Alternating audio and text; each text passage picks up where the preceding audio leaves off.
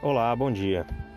O grande apóstolo Paulo escreveu aos Romanos e ele falou sobre a aplicação do sacrifício expiatório de Jesus Cristo em nossa vida para contornarmos algumas situações, inclusive as tribulações que passamos. Olha como é que ele começa o capítulo 5.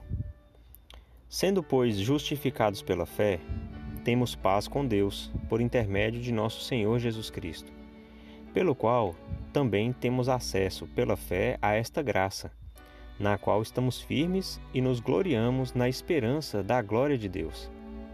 E não somente isso, mas também nos gloriamos nas tribulações, sabendo que a tribulação produz a paciência, e a paciência a experiência, e a experiência a esperança. E a esperança não desaponta, porquanto o amor de Deus está derramado em nosso coração pelo Espírito Santo que nos foi dado. Porque Cristo, estando nós ainda fracos, morreu a seu tempo pelos ímpios. Então, Paulo coloca a expiação de Jesus Cristo como fundamental para que a gente possa chegar à glória de Deus, para que a gente possa herdar a vida eterna.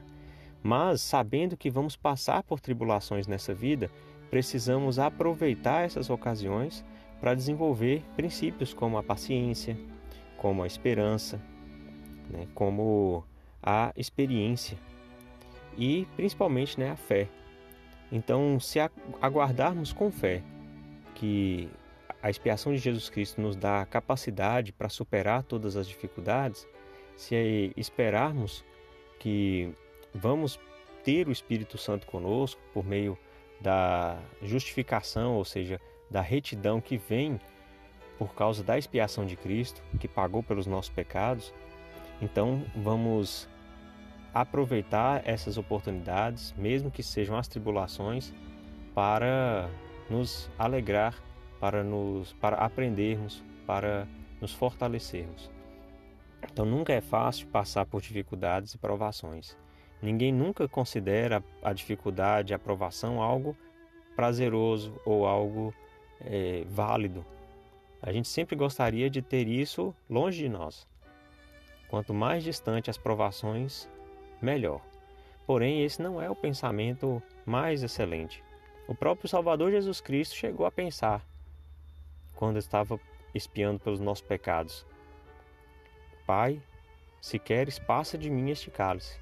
Ou seja, ele desejou, pela, pela dor, pelo sofrimento, não ter que passar por aquilo, mas ele colocou a vontade de Deus acima de tudo, quando ele disse: mas não seja feita a minha vontade, senão a tua. Então nós também temos que falar o seguinte: olha, eu não quero ter provações e dificuldades, mas que seja feita a vontade do Senhor. E se a vontade do Senhor é que eu passe por tribulações, dificuldades, então que eu possa tirar dali o melhor proveito. O proveito de aprender, de desenvolver a paciência, de aumentar e fortalecer a minha fé e de me aproximar do Salvador Jesus Cristo, de convidar o Espírito Santo para estar comigo, me fortalecendo me confortando, me consolando me dando capacidade de sobrepujar. Porque a cada tribulação que passamos, nos tornamos mais fortes para as que virão ainda mais. E sempre poderão vir mais tribulações. Porque a, a meta do Salvador em, em pagar pelos nossos pecados e sofrer todas as dores é nos socorrer.